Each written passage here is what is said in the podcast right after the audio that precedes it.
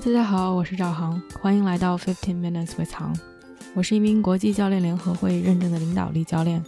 工作中，我帮助客户提高领导力，产生更大的影响；生活中，我专注于个人成长、内在探索。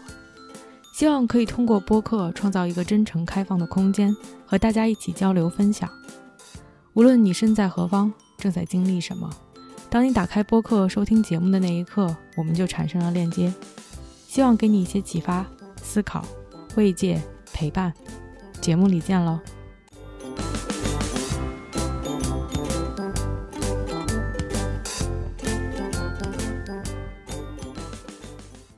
！Hello，大家好，欢迎来到这期的 Podcast。今天是一月十八号，星期三，现在是上午九点二十一分，美国中部时间。我现在在美国的 Texas 大德州。美国南部的一个州，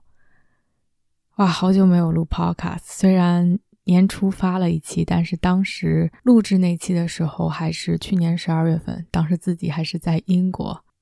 现在录这期的时候已经回到了北美。有小伙伴问我最近在忙什么，所以在开始说正题之前，也随便唠两句自己的近况。因为从去年八月份开始，和狼哥开始旅居。有好几个月，基本上是 非常颠沛流离、漂泊的状态，而且是比较 intensively 的 travel，嗯，隔几天就会换一个地方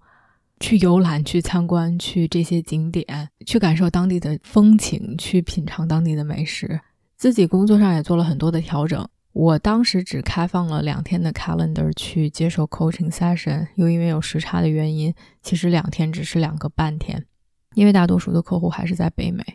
所以在经过了那样一段几个月的生活之后，其实非常的辛苦，也是在去年十二月份开始决定想要稍微 settle down 一点，稍微慢下来一点，然后回归到一些有规划、有规律的生活节奏和状态中。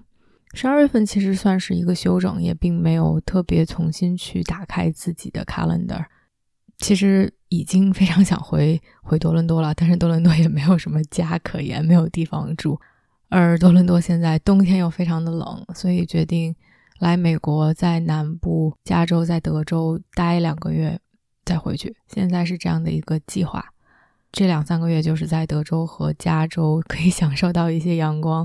气温也非常的适宜，然后同时回归到一些正常的作息。现在就变成没有像原来那么的全天候的开放，礼拜一到礼拜五，自己也做了一些调整，想要更好的一个平衡。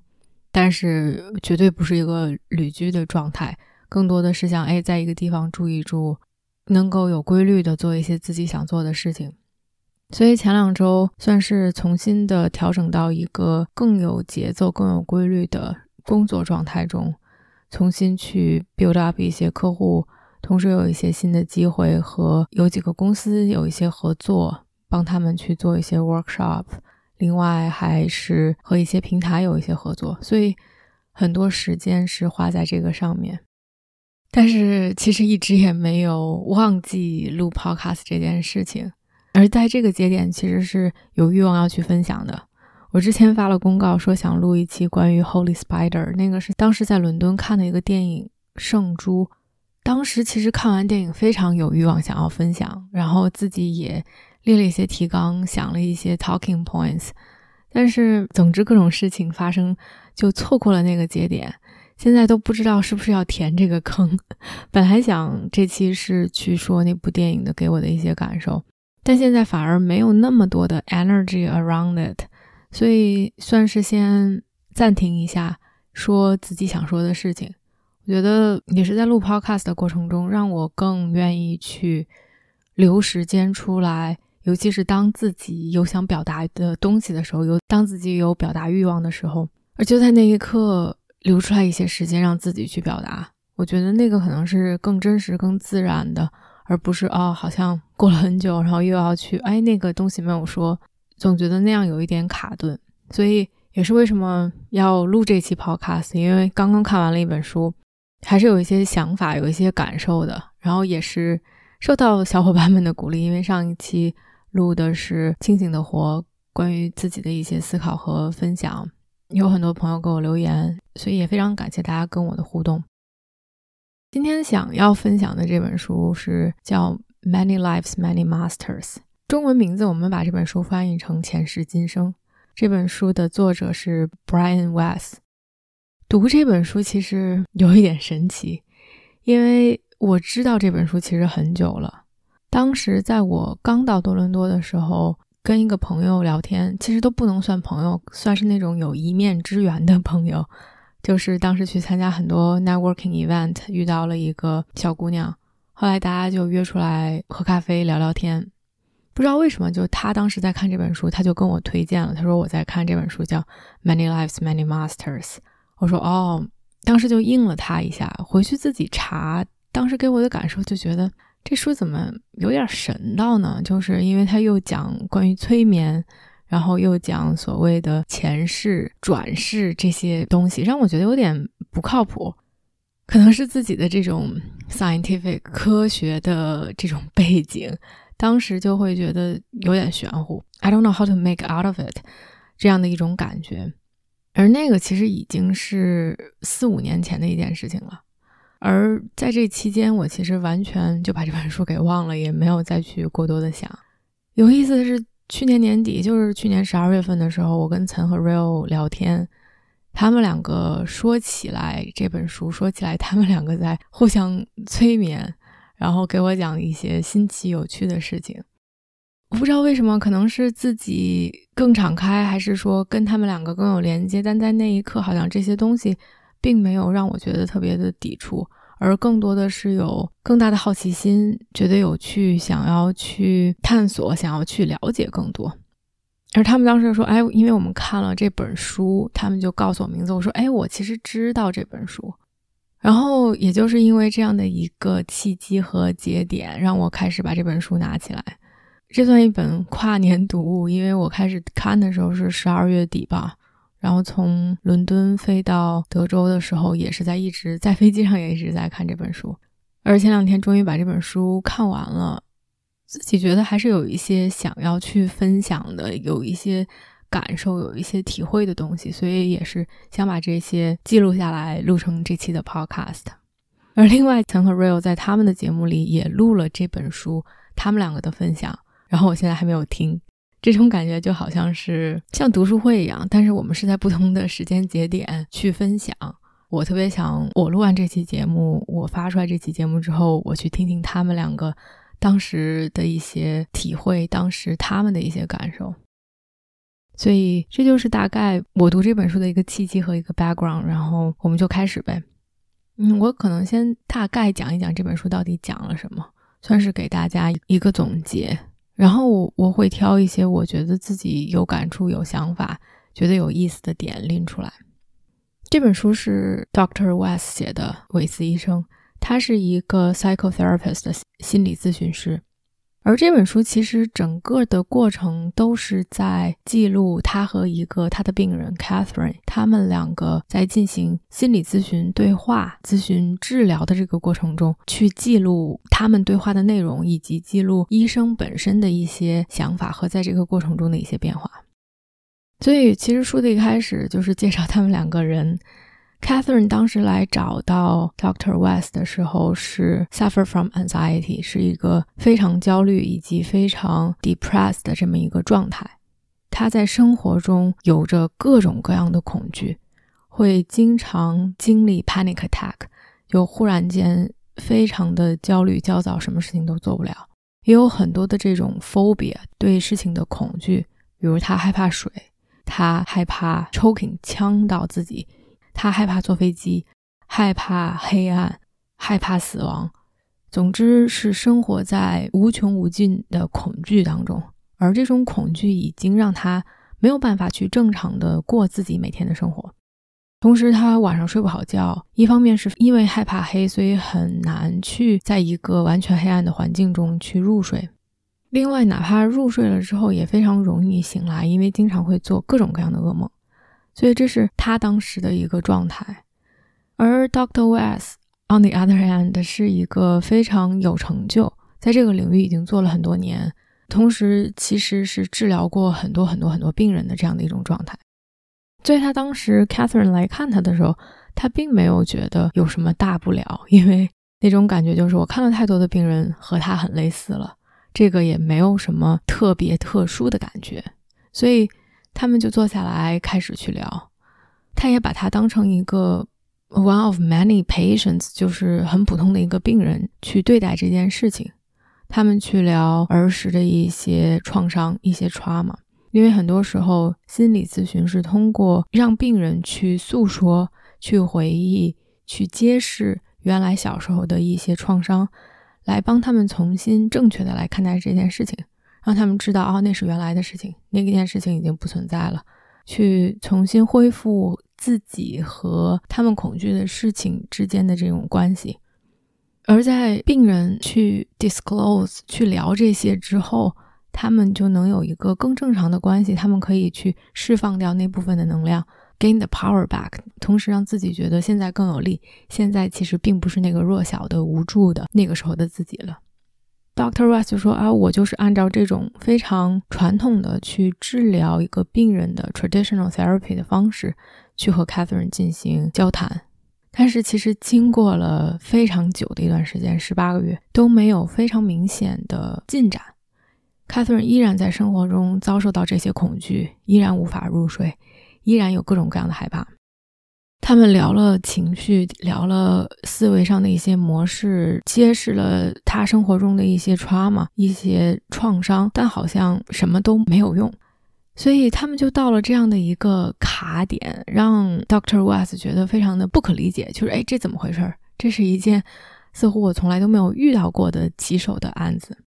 后来就有一天，他们就决定去尝试 hypnosis 催眠。在看这本书之前，我并不知道催眠好像是一个比较惯常的用在心理咨询、心理疗愈的这样的一种手段，因为很多时候，尤其是非常小时候的一些创伤。身体出于自发的机制和自我的保护，会把一部分的记忆给 block 住，让我们去忘记掉那些有创伤的记忆。所以，当我们清醒的时候，其实我们是忘记了当时发生的一些事情的。但是，很多时候我们的身体是记得住的，所以创伤或者这种能量就留在我们的身体里，算是有这么一个意识和潜意识方面的脱节。而通过这种催眠的方式，让你进入一种更放松的状态，会帮助你去回忆起那些在清醒的状态下你忘记的事情。依然用传统的心理治疗的方法，当我们想起来之前的创伤，当我们可以去把它说出来，当我们可以去释放掉那部分的能量，同时去修复跟那段事情的关系之后，其实很多时候病人的情况会得到好转。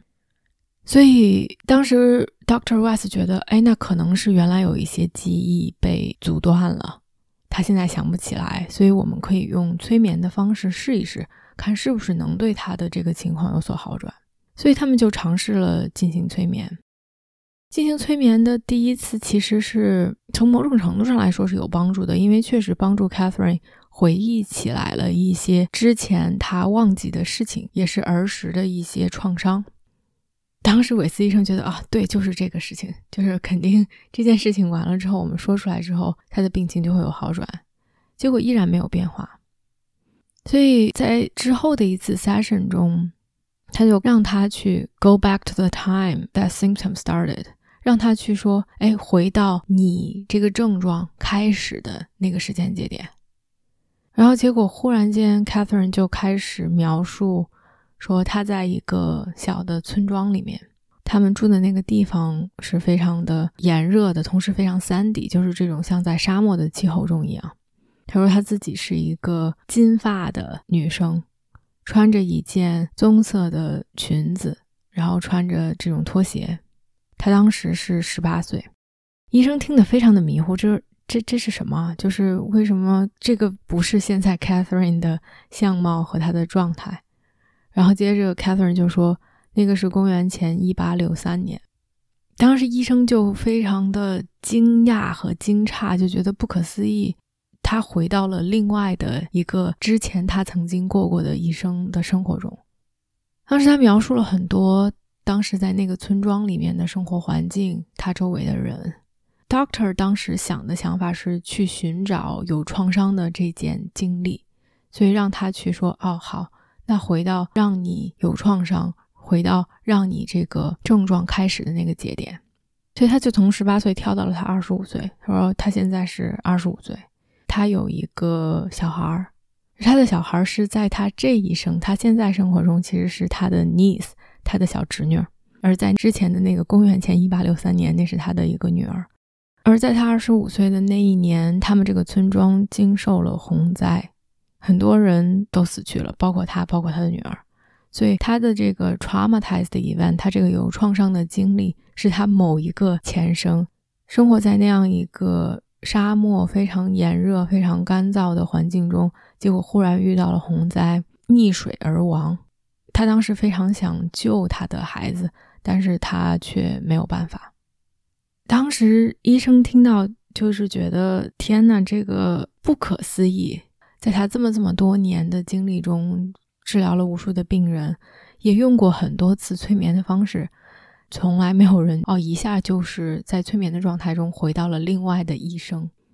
但是在质疑的同时，他又觉得非常的可信，因为他的描述都是非常的真实，就是你眼前似乎有一个画面，他在描述他看到的。而同时，当他在经历创伤的时候，Catherine 是有体感的，他有 physical sensation。虽然躺在沙发上，在 Doctor West 的办公室里面，但是他依然可以看到他那种窒息的、难受的、想要马上就要淹死的那种痛苦。然而，当他们描述完这个有创伤的死亡经历之后，然后他忽然间就变得很平静。他说：“他觉得自己好像灵魂出窍的样一种感觉，他自己一下就从他的身体里面出来了，然后就是在飘，非常的平静，非常的安宁。然后过了一会儿，他立刻又变到了 另外的一生。然后那是一七五六年，那个时候他是一个西班牙人，而他当时回忆到的那个节点是他五十多岁的时候了，他已经比较老了。”他那一生比较有创伤的体验，也是他死亡的那个经历，因为他们那个村庄里面水染了一些细菌或者是疾病，让很多人因为喝这个水而死去。那是第一次，Catherine 在他们的催眠过程中开始揭露，开始去说自己不同的前生的一些经历，虽然都是片段，但是那是第一个 session 发生这样的事情。可想而知，当时医生的这种惊讶，觉得这是什么？这是轮回吗？这是前世今生，就是各种各样我们一次一次的生活吗？他在质疑这个东西，因为他觉得自己的这种科学的背景，这种非常不能算循规蹈矩，就是所有的东西都需要有科学验证和证明的。然后听到的这个就是。可能就跟我当时一听到书的名字和书要写的东西，觉得很神道、很神乎、很玄乎，甚至不敢去相信这是一个真实的事件。然而，Catherine 所有的描述都是这么的真实。其实，这就是书最最开头的一部分，也就是从这儿开始引出来整个这本书的主体和他们的经历。我感觉这本书你可以把它看成。两个分支，但两个分支是完全交织在一起的。一部分其实就是在讲每一次 Catherine 来跟 Doctor West 进行心理咨询的时候，他们在进入催眠之后，Catherine 去揭示的他的某一个前世，他当时的生活。而在书中就把它像记日记一样，逐字逐句的记录下来当时 Catherine 所说的话。而另外一部分其实就是在这个过程中。Dr. West 自己本身的一些改变，他本身对于这件事情理解的一些改变，以及他从中得到的一些智慧，他的一些启发，他生活中的一些改变，而这两部分肯定是完全交织在一起的。每次可能做完了一次 session，Catherine 揭示了一些东西，对 Doctor West 就会有一些启发，就会有一些想法上、思维上、生活上的改变。然后又进行下一次 session，，直到这本书的完结。这可以说是大概这本书的一个框架。我想先说一下 Catherine 这一个这一个分支吧。它的分支可能我觉得更稍微简单，以及可能我没有那么多想要说的东西，因为它其实每一个 session 都在不停的回忆自己的前世，其实非常有意思。你去读，就是各种各样的年代，从公元前好几千年到公元后，到其实跟现在的生活更接近的一些年代。而在这些不同的前世中，他曾经是男生，也曾经是女生，是小孩儿或者是个老人。有的时候非常的穷，有的时候经历战乱，有的时候是一个仆人去伺候别人，也曾经当过飞行员。有一些很普通的每天日常生活中的形容，也有一些似乎很神秘的宗教祭祀这样的一些场景，看上去其实非常的有意思，像在读一本小说，忽然间就把你抽离到放到了某一个年代去形容在当时的一些生活。他的这一部分分支，其实随着他不断的去想起自己之前生活中的一些片段，以及之前这些生活片段中的创伤。他每一次的揭示，每一次的回想，以及他们每一次的交谈，都让现实生活中的 Catherine 的这些症状在慢慢的消失。所以，他现在生活中的很多的恐惧、很多的害怕，都是自己好几辈子之前的一些经历给他带来的烙印。而随着他们每一次催眠之后，哇，Catherine 简直就是变成了另外的一个人。他少了很多的恐惧，他变得更加的自由。他变得更加自信而有力量，而其实照他自己所说，他曾经活了八十六个 life，经历了八十六次不同的这样的循环，而在他们交谈过程中，可能大概说了只有十几次不同的他的前世，而不可能去回忆整个这一一生过程中所有的经历，所以很多东西都是一些片段，而其实每一次回忆都是有很多的细节。不光是他当时的穿戴，比如他在作为一个飞行员，他其实知道很多关于飞机以及飞行员才能知道的知识，而这些在现今生活中的 Catherine 是不可能了解到的。而在这种催眠的过程中，似乎所有的东西都从潜意识里面自己就涌出来了。所以这是 Catherine 这一支，基本上是通过去揭示自己。前世的经历，不同前世的经历，以及在那个过程中的一些创伤，帮助他更好的疗愈他现在，以及让他现在的生活变得更加的开心，变得更加的自由，变得更加的自信。而 Doctor West 这一支呢，非常有意思，因为其实他一开始是非常将信将疑，觉得不可思议，但他同时想要保持一颗开放的心。去看看，哎，这到底究竟是怎么回事儿？也是因为 Catherine 的这个案例，让他去开始做一些 research，去翻看一些文献，去读一些东西，看看有没有人有过类似的经历，或者出版过类似的文献。而当他开始去做这些调查的时候，让他发现，其实他不是第一个，有很多人做过很详细的关于在催眠状态下，有一些人去回忆自己前世的经历。同时是非常 scientific proven 的，用了一些更科学的方式去做这件事情。也有很神奇的，比如说一些小孩会在催眠的状态下会说另外的语言，而他们在日常生活中其实是不会的，也从来没有说过不同的语言。而那个在他们催眠的状态下，在他们回忆到另外的生活，在回忆到自己的前世的时候，非常自然的就说出来了。而另外一点，其实让 Doctor West 变得更相信这件事情的一个触发点吧，一个事件可以说是，是因为他每一次在催眠的过程中，Catherine 其实都会回忆出好几个自己的前世，而每一次都是以一个死亡结尾，然后同时又去 reborn 又去重生的这样的一个过程。而每次死亡之后，其实就进入了一个非常安静、祥和、peaceful 这样的状态，好像是灵魂从肉体中间出来，到了一种中间去放松、去休息、去 renew、去重新回归到一个世间之前去充电的这么一个过程。而在这种 between lives，在每一个前世之间的这样一个空隙的节点。他都会说一些非常不符合他人设的话，可以算是这些话不是 Catherine 本身在说的，而他是通过 Catherine 的口来传递一些更高级的智慧。而第一次发生这件事情的时候，也是 Catherine 刚刚回忆完自己的某一个前生，到达了一个 Between Life，在不同人生中间中转站的这么一个时间的节点。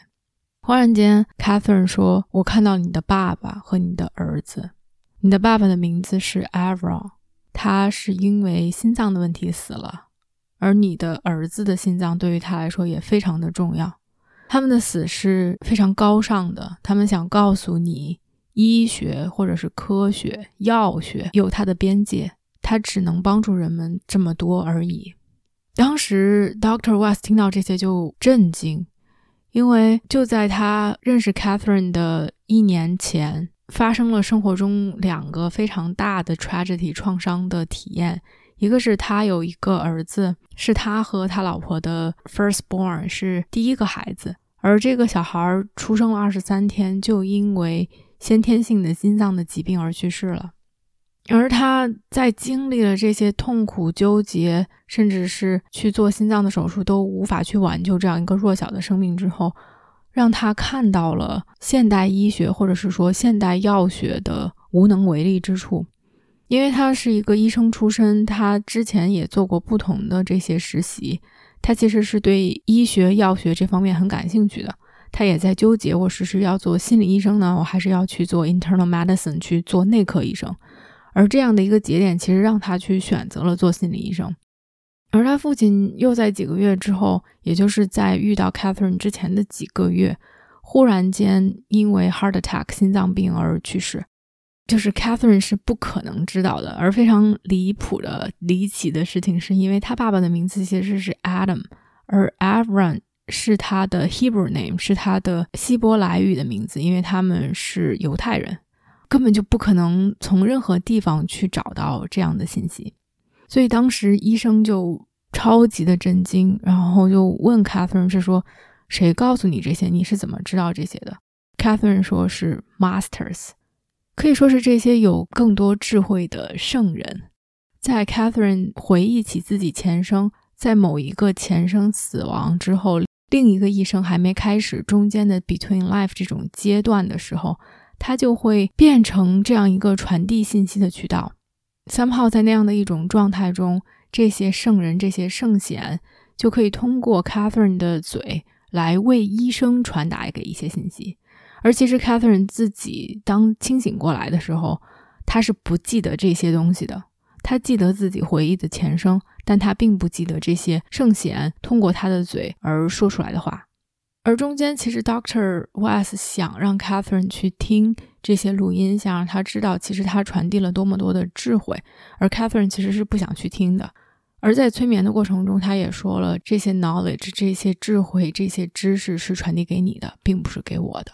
所以，也是因为这样一个节点，因为 Catherine 或者是说圣贤通过 Catherine 传递出来的一些，真的是不可能在正常的生活中所了解的信息。也让 Doctor West 更去相信这件事情，同时更多的吸收圣贤传递给他的信息，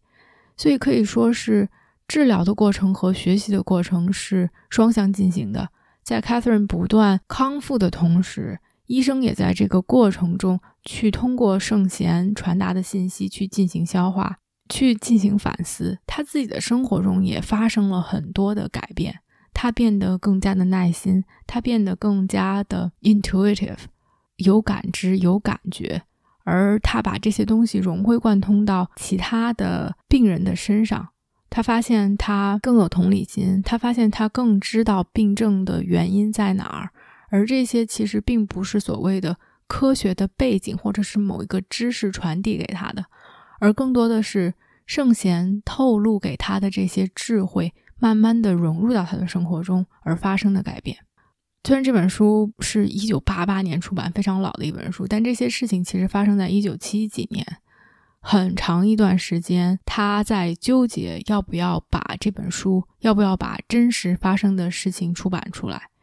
可能就像我的最开始的 initial reaction，最开始的这么一个反应，当平时的人听到了这些事情，听到了这些故事，可能都会觉得不可思议。甚至会去质疑，尤其是一个科学家，尤其是一个在这个领域里有名声、有名望、心理学背景出身的咨询师去写这样的一本书，他最开始是很害怕去毁掉自己的职业生涯以及自己的名誉的。而最终，当那个节点到达的时候，让他觉得，如果他不去出版这本书，如果他不去把自己亲身的经历写出来的话，其实那是一个更大的损失。所以，也就为什么有这样的一本书的出版。这是大概这本书的一个流程、一个逻辑线和时间线。就像我刚才说的，Catherine 本身的那些前世的故事是还挺有意思，但是更像小说一样去读，interesting to read。但是我起码并没有给我带来特别多的想法，没有给我带来特别多的思考。而我觉得给我有启发的一个是这件事情本身了。这样一个在催眠状态下揭示出来的前世轮回这件事情，可能真实存在，给我带来的一些思考。另外一些其实是这些圣贤通过 Catherine 的嘴，这些圣贤给医生传递的一些话，确实很多是值得我们去品味和我们去思考的。所以我想把重点放在这一部分上。其实圣贤的话，有的时候就是在解释这到底是怎么回事儿，所谓的这种轮回，然后同时也在这个过程中去告诉我们一些智慧，教给我们一些道理。轮回到底是怎么回事儿？圣贤的意思是说，我们都会死去，我们死去，灵魂就会从我们的身体里出来，然后就到达了这样的一种 cosmo，这样的一种宇宙中，可以算是有的。一些灵魂可以决定他们会不会回到世间，有些不可以。不可以就是你必须回来，必须回来是因为你有一些东西没有学到，你有一些东西需要你去继续学习，或者你有一些债没有偿还，you need to pay your debt。而可能你的学习已经完成了，你没有什么可以去学的了。而在那个时候，你可以决定，你可以选择，你愿不愿意回来。而在灵魂的状态中是没有痛苦的，是一种完全自由的、轻松的这样一种状态，更像是我们去 recharge 和 renew，就像我们劳累了一天，我们需要去睡个觉，我们需要去放松，才能让我们能有更多的能量进行下一天，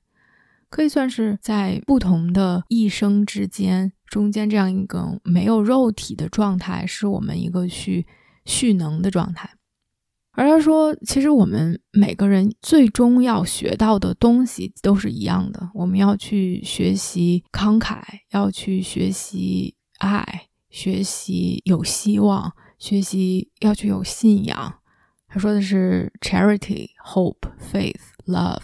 我们都会需要去学习这些东西。只是我们每个人是不一样的，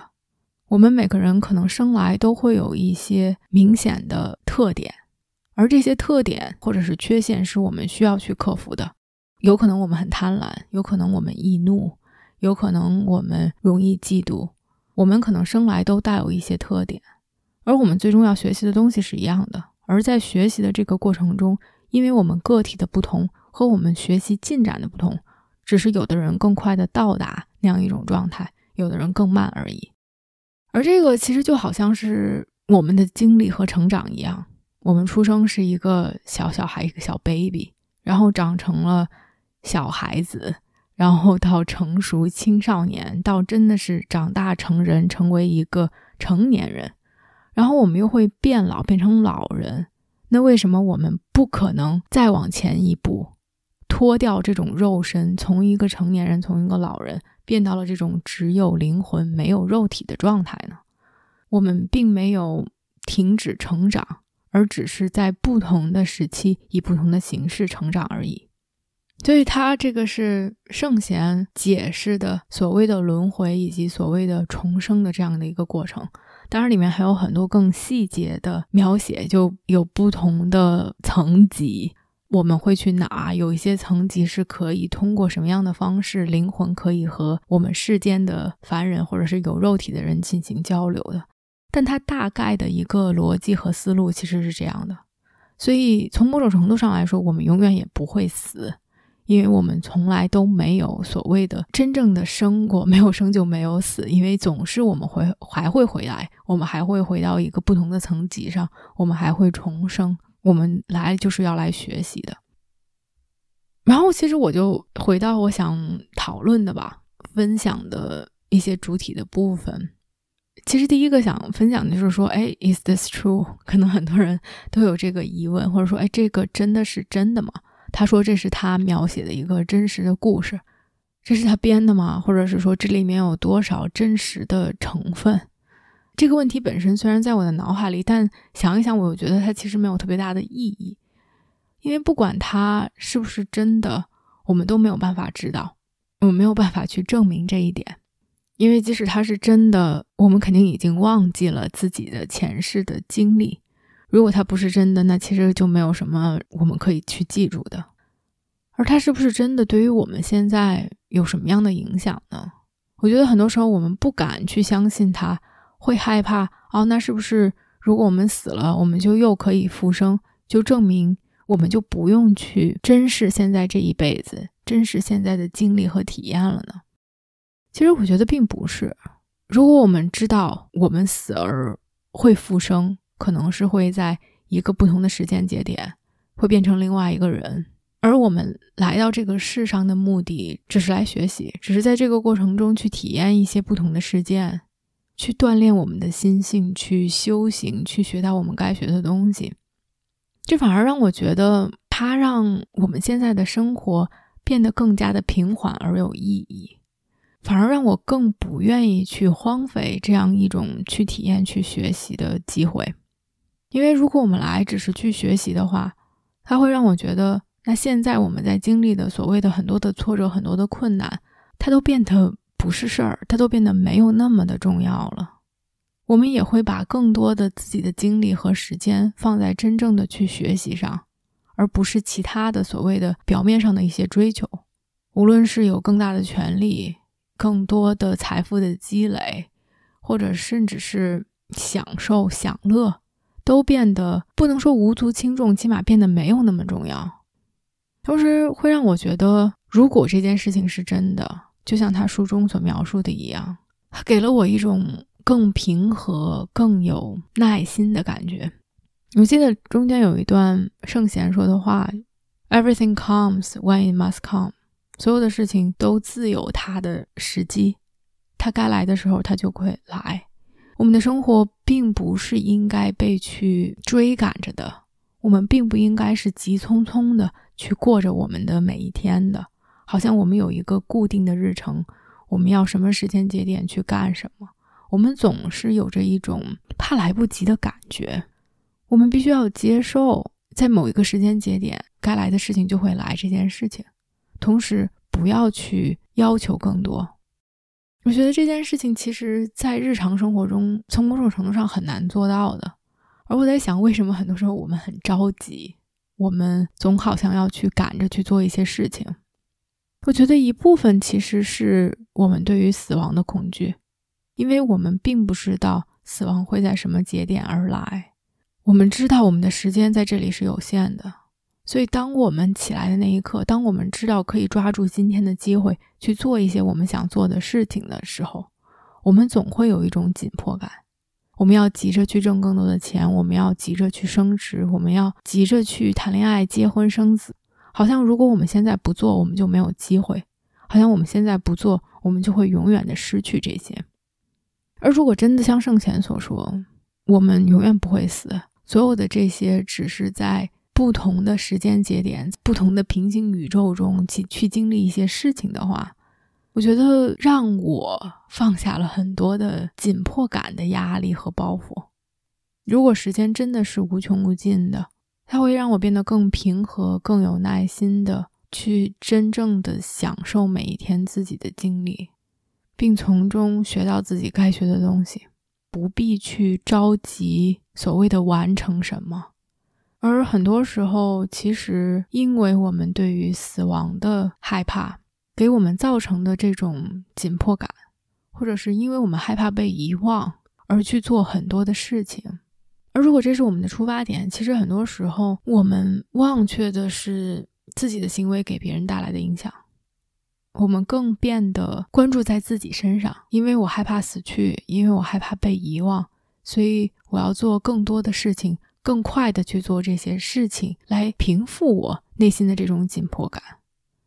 所有的君王将相就不用说了，古今中外的任何的当权的领导的，甚至是宗教的领袖，都会花很大的金钱、心血和精力去为自己，不管是造辉煌的宫殿也好，是去盖教堂也好，或者是收藏这些艺术品也好，甚至去捐钱也好，都是为了自己的名字可以永垂青史。而这些真正的给我们的社会、给人类带来了什么样的好处、益处、进展呢？我其实不知道。而我觉得很多的这些行为，它的驱动力是因为恐惧。如果他们知道他们真的是会永生的，或者是他们只不过是完成了、完结了这一生，在另外一个平行的宇宙中，他们又会去重新的经历和学习。这会对他们的行为有什么不一样的改变？或者说，如果他们知道欠的债总要还的，他们的一些做法行为如果对别人产生影响，哪怕在这一生里没有“ quote unquote” 因果报应，但是他们会背负这些去其他的平行宇宙中。如果是这样的话，我觉得至少我们会更考虑其他人的感受，会更在意我们自己行为给别人带来的影响。同时，我也觉得我们会更慢下来。慢下来，有的时候，在这个快速发展、在什么东西都在强调效率的时代，是这样的一种奢侈品，是那种内心真正的安静和祥和。如果我们知道，我们其实没有和其他人有什么可比性，而我们其实所有的人最终要去同样的地方，我们要去学习同样的课程、同样的 lesson。只是我们有自己需要去攻克的难关，只是我们以自己的速度、自己的频率、自己的节奏再去体验、再去成长罢了。让我感觉好像是很大的一个包袱从我们的身上被卸下来，好像就是尘埃落定，我们可以去更自由的体验和享受自己现在的生活。同时，在我思考说，哎，这件事情到底是不是真的这个问题的时候，让我发现，其实很多时候我们在判断一件事情，或者是在做决定的时候，我们都希望它是所谓的科学上有有理有据的，是符合逻辑的，是符合判断的，那样的事情才是真的，才是好的。一方面，我觉得有一些事情，尤其是一些很个人的经历。他现在是没有办法用科学的这种手段去衡量的，没有办法用科学的手段去证明的，但他不能说无法证明，它就不真实存在。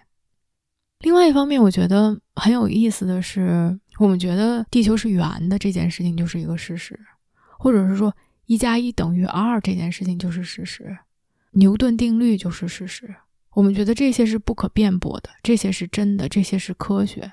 但是其实没有一样是我们亲自自身作为一个个体去验证过的事情，因为从小学的就是这些，从小被教导的就是这些，好像所谓的逻辑、科学、数学都更容易让我们去信服，而更偏人文的东西，这种 social science 社会上的一些科学，因为它非常的不确定，或者是因为它在研究人，而人给我们带来的变数。让人文科学本身就和逻辑分析和纯数学、纯物理非常的不同，而我们对待这件事情的态度，起码我自己对待这件事情的态度，很多时候社会科学或者人文科学出来的一些科学定律或者是规律，都让我觉得啊，你们就研究这个，这个不是 common sense 吗？这个不是所有的人都知道的东西吗？就比如说，我们需要敞开心扉，我们需要。Be vulnerable，我们需要展示自己的脆弱，才可以跟别人建立深度的连接，才能产生信任。这个是在社会学家通过研究调查，通过非常系统的科学方式得出来的建立连接的非常必要的要素。但是当你告诉我这件事情的时候，我会觉得你们怎么就研究这个呢？这个有什么可研究的呀？好像这个就是已经是融入在我们生活中，或者是每个人都应该知道的事情。我觉得也是因为这个，我们似乎对于人文科学、对于社会科学得出的一些结论，并没有引起那么大的重视，而整个社会都是在过分的去强调逻辑思维，过分的去强调更偏理工科的这样的东西才是我们可以信服的，也就导致了哪怕是人文科学的一些出版、人文科学的一些理论和研究，我们没有给他们那么大的分量。我没有去翻看 Dr. West 提及的这些，说其实已经发表了很多文章、很多学术上面的报道，来讲述关于这些前世今生、关于这些轮回的资料的。没有去看他们，但是其实当这件事情听上去和我们去对比一个科学的理论发明，去说什么黑洞、虫洞之类的，我们就似乎有着这样一种偏见，觉得科学的东西。觉得理科的东西是可信的，是确凿的，而人文的东西是 soft，是这种好像没有那么确定，总是很模糊的这样的一种概念而已。而我其实之所以想要去聊这一点，是它对我们平时生活中对我们做决定有着很多的影响。这让我想起来，就是前两天在和一个客户进行 coaching session 的时候。他说，他每一次做决定都非常的纠结，尤其是这种他觉得比较重要的决定，同时是这个决定又让他有时间去考虑，他每次都会拖到最后一刻才去做决定。而其实拖到最后一刻做决定，和他最开始想做的决定都是一样的。他有这样一种 gut feeling，他有一种这样的直觉感觉，他想要去怎么做决定，但他似乎总是不放心。他会花很长很长一段时间，用他所有可以用的时间，试图用理性来去思考这件事情，去搬出来各种各样的理论来说服自己，而直到自己真的都已经想不动了，才会去做一个决定，而这个决定就是他开始想去做的决定。我们似乎在很多时候在这样的一种社会中成长，我们都觉得我们的逻辑比我们的感情，比我们的体感。比我们的直觉要更可信，我们不敢去相信自己的直觉，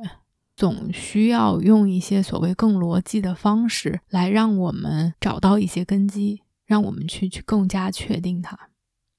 我们两个在聊的过程中，我也跟他说，我觉得好像你去 rationalize，去让这件事情变得更符合逻辑，并没有更好的在帮你做决定，而只是让你觉得更舒服而已。其实，在日常生活中也是。比如我吃到了一个美味的食物，它的美味就是非常的直接的体感，是嗅觉，是味觉，是感官上的刺激带来的愉悦的感受。然而我要把它说出来，我似乎又要把它重新组装，变成语言，变成逻辑。它好吃是因为什么？是因为这里面加了这种调料，是因为这几种味道放在一起。但是你说到底是不是因为这个？并不一定，而只是似乎我们要找一些理由，去让好吃这个东西变得有说道、有说法。谈恋爱也是一样，我们看到了一个人，觉得我们就是很 attracted，我们就是很被他吸引，我们就是很有感觉，我们就是很聊得来。然后我们似乎要去说服自己，我为什么觉得这个人好，要去列条条框框。但只是我们在去企图用逻辑表达一些非常直观、非常体感、非常有直觉、非常有感情上共鸣的事情，而很多时候语言很难去做到这一点，或者说我们的逻辑有的时候跟我们的体感中间还是有差别、有不同的。所以你说这件事情是不是真的，或者它是不是值得可信的？一方面，我觉得背上 Doctor West。这件事情是经过科学证明的，有很多人有过类似的体验，有很多专家这方面，尤其是做心理学、做催眠的人，有很详细的描述和记载的。另外一方面，从一个非常理性、逻辑、科学的角度来讲，它似乎很难去验证，它不是一个万有引力，不是一个公式，不是一个我们可以去证明的东西。我觉得最重要的是相信他，相信这件事情的真实度是会给我们生活带来一些改变和不同的。他如果让我们可以更好的、更轻松、更慢下来的、更有深刻体会的去过我们现在的生活，那有什么理由让我们去不相信他呢？另外，其实想聊的是书中讲的关于智慧这件事情。圣贤说了一段话，他又说。Wisdom is achieved very slowly。我们获得智慧是一个非常漫长的过程，它并不像知识，知识是容易得到的。我们是知道这个事情，这个是很容易知道的。但是，只有我们把知识真的融入到了我们每天的生活中，融入到了我们的感情中，融入到了我们的潜意识中，这个东西更加永久的被我们理解、了解，更加永久的印在了我们的身上。而我们每天的行为，其实是让这个东西去加强的方式。我们其实只有不断的锻炼、不断的练习、不断的强化。这个东西才能更好的和我们融汇在一起，否则的话，它只是一个概念，而概念慢慢的就会消退。我们只是从理论上知道，并不可能对我们的生活产生非常大的影响。你觉得他说这句话简直就是，就是确实是圣贤的智慧这样的一种感觉。因为有太多时候我们是知道知识的，而如果它只是停留在一个逻辑层面上的知道，而不去实践，不去体会。没有自己的亲身经历，没有自己的感受的话，它可能只是停留在知识的层面，而知识有的时候是没有意义的，直到它变成了智慧。就像其实冥想这件事情，我上一期 podcast 说，自从我看完《清醒的活》，我开始 practice meditation，我开始做冥想。当时是十二月底吧，到现在中间有几天断掉，现在做了大概二十天，也不算长的一段时间。但我觉得是让我对冥想这件事情有更多的智慧了。我原来对于冥想可能更多的是知识，我有很多知道冥想该怎么做，更容易进入冥想状态的姿势、环境、声音、音乐，甚至是一些冥想的方式，去关注在呼吸，或者是去做 body scan，去扫描身体，或者是有一些想象。Love and kindness，去想象爱和这种友善的节点，等等等等。我有很多的知识，我也有过一些练习，但我觉得当时可能是自己的状态，自己的对于这件事情没有那么全身心的接受和 buy in，让当时哪怕我坚持最长的坚持过一个月，每天不间断的去冥想，都没有太多的体感。而其实这短短的二十天。让我对冥想这件事情有了一个更加发自内心的、感官上的、生理上的、心理上的、情绪上的不同的感受。我当然不能说我现在已经做了二十天就有了冥想的智慧，但是它和我之前对于冥想的理解是完全不同的。另外，其实比如说 coaching，其实是非常实际但又非常模糊的一个概念。我们在做 coaching 的时候，所谓的知识，或者是说，当国际教练联合会在听我们的录音，给我们打分的时候，它有一个大的知识点是说我们的 presence，我们作为教练是如何在这个场域中出现的。这个词就非常的模糊。你说我们知不知道这件事情？我们是知道的，这个知识是有的。我们需要以一个好的状态出现，我们需要在这种状态中去支持到客户。你可以去读这些知识点，或者是你甚至可以记住、背住这些知识点，但是这些无法让你成为一个好的 coach。而你的这个 presence，你的状态，你的出现的状态，可以跟客户产生连接，可以帮助他们去开启他们内心的智慧，可以去帮助他们以不同的角度去思考问题。这样的一种状态是很难用语言去形容的。因为并不是所谓的你情绪高昂就可以，或者是说你很平和就可以，它没有一个固定的模式，而是随着我这么长时间见过这么多人，每一次用不同的状态去出现，每一次又因为自己的状态的不同和客户状态的不同产生的火花，让我对这件事情更有感知，而这些所有的东西都是通过实践。都是通过尝试才有所获得的，所以他说的这段话让我非常 resonate。就是说，很多时候我们只是停留在知识的层面，我们觉得我们知道，或者是我们知道这件事情的道理，而我们没有去做。我们不管以什么样的理由，我们觉得 meditation 太简单、太难，或者是 whatever，我们觉得这不是个事儿，而没有去做。其实我们没有什么在这个领域的发言权。因为我们完全没有去获得这种智慧，我们没有任何的体感。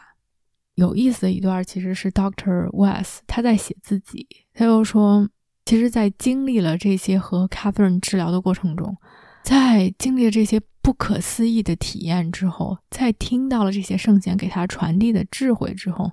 而他回到了每天的生活中，回到了去看其他的病人，再去回邮件，再去和同事合作，再去开会。过每天所谓自己该过的生活的时候，他又发现自己依然会焦虑，自己依然会有顾虑、有怀疑，似乎又回到了自己之前的行为模式中。但是好，好像是在这样的一种 routine，在去过每天按部就班的做自己所谓该做的事情的时候，我们就忘却了。天哪，这件事情发生了，生前曾经说过这个。这件不可思议的事情，我的这个病人 Catherine 却回忆到自己不同的前生的这件事情发生了。我们好像都忘却了这件事情的力量和它本身蕴含的智慧。他说，当我们好像回到那样的生活中，这些事情对于他的影响就减弱了。所以，我觉得他的这一段当时写的也是让我觉得非常连接到圣贤所说的话吧。很多时候，当我们不去有意识的练习一些事情，不去习做一些事情，修行一些事情，当时那一刻所谓的 aha moment，那一刻的醍醐灌顶，那一刻的得到的知识，会随着生活中旧的模式的出现，会随着 day in and day out 的 routine 被消磨掉。所以让我觉得。Intentionality 就是我们去有意识的做一些事情，有意识的去建立一些习惯，有意识的在这个过程中去体会，是一件多么重要的事情。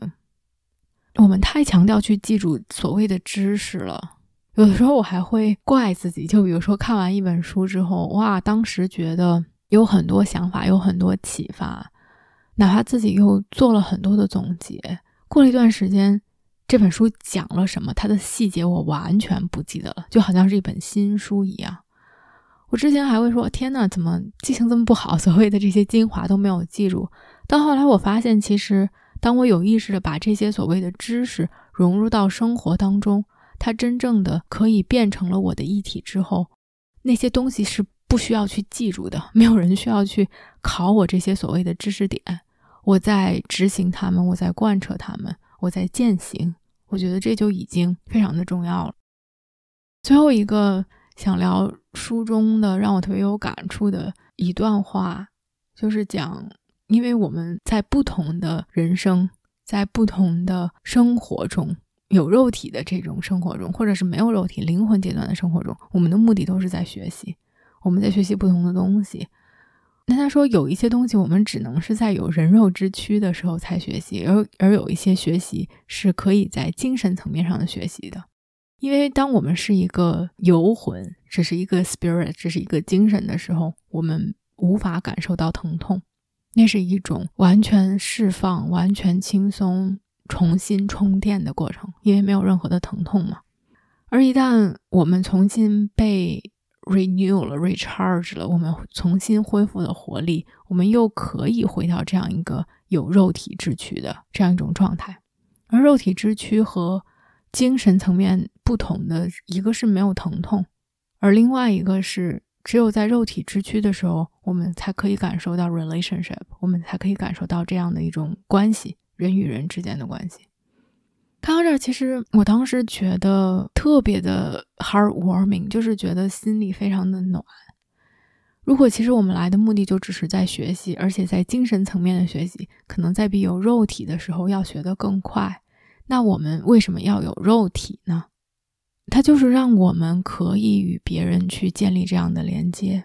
而其实他说可以感受到疼痛，我觉得很多疼痛是来自于。关系是来自于我们和别人的连接的，当然有一些疼痛是来自于我们对自己的 ego、我们的自尊心、我们的自满、我们对于自己的一些偏见，但是又有很多我觉得可能更纯粹的这种心痛、悲伤、无助、各种各样的情绪，其实是来自于关系。读这句话的时候，给我的感受是：哇，那些圣贤可能他们有很多的智慧，他们可以去指点很多人的生活，但他们就是这样飘在空中的孤独的游魂而已。而我们，我们这些芸芸众生，虽然有的时候很愚蠢，虽然有的时候很渺小，虽然有的时候很迷茫、很不知所措，但是我们有着这样一种和其他的芸芸众生之间的连接。我觉得这个东西是非常有力量的，这个东西是非常的有感染力，同时是暖心的，让我们觉得肉体之躯似乎多了一些意义，起码让我觉得这些疼痛也都是值得的。另外，我觉得特别有意思的是，他说我们现在生活中的这些人，我们去转世的时候。很多时候我们会 go together，我们就是会重新以另外一种形式，在另外一个平行宇宙中出现，可能不是现在这样的一种关系，但是这些有吸引力的人，这些有连接、有感受的人，我们会总是会 travel together 这样一种感觉。就像 Catherine 说，她现在生活中的她的侄女是她某一世中那是她的女儿，而其实，在现实生活中，他跟他的侄女儿的关系也非常的好。它里面还描述了很多现在跟他好的一些朋友或者是一些亲戚，在前世中以不同的角色出现在他的生活中。不知道为什么，反正我我读到这儿就是感觉觉得很奇妙，又觉得很暖心。那种感觉就好像真的是我认识周围的朋友，我的家人，兰哥，我爱的人，我认识他们好几千、好几万年，他们以某种形式一直出现在我的生命中。一直在以某种形式支持着我，我觉得自己是非常幸福的。我感觉想聊的差不多就这么多，除了介绍书里面的内容，我觉得给我非常有感触的几点，一个就是本身去读这本书，去了解一个之前觉得有点排斥、有点神道、有点不靠谱的东西，而去看它，其实打开了另外的一种思路。而整个这个经历，就是让我感觉到保持一个 open mind and open heart，保持一颗开放的心态、开放的思想是多么的重要。我不一定从此之后就去探索催眠，或者是去变成心理医生，去帮别人了解他们的前世今生。我并不觉得这个是读这本书的目的，或者是我想去做的事情。但是它打开了我的眼界，让我去觉得，其实相信这些东西会给我们的生活带来一些正向的变化。另外，让我更愿意去培养自己的耐心。我不是一个特别 有耐心的人，生活中的朋友都可以为这一点作证。很多事情其实是有一种紧迫感的。而这种紧迫感让我在生活中可以说变得很有效率，但同时也有一种更加紧绷的感觉。它当然在一些情况下对于我来说是有好处的，但是我可能少了这样的一份安宁、平静、更全身心的体验每一刻感受的这样一些经历，也让自己可以去对自己更有耐心。对自己在这种学习的过程中更有耐心，更不去计较一些眼前的得失、一些小事，而把眼光放在我来这里就是去学习一些东西，我来这里就是去体验一些东西，从中积累一些智慧的。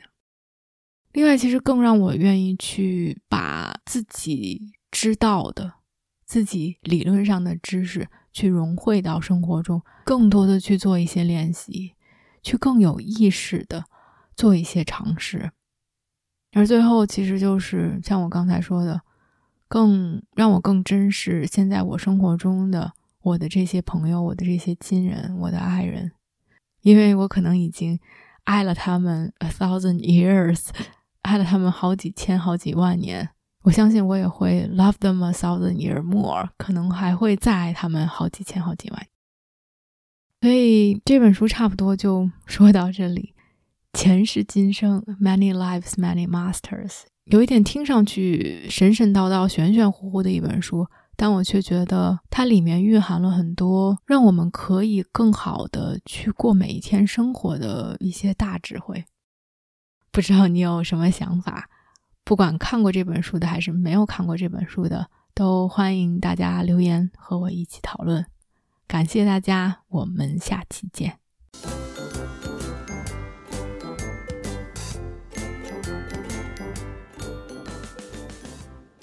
感谢你的出现，感谢你的收听，感谢你的陪伴。如果你喜欢我的节目，欢迎点赞、留言，并分享给身边的一个朋友。Have a nice day.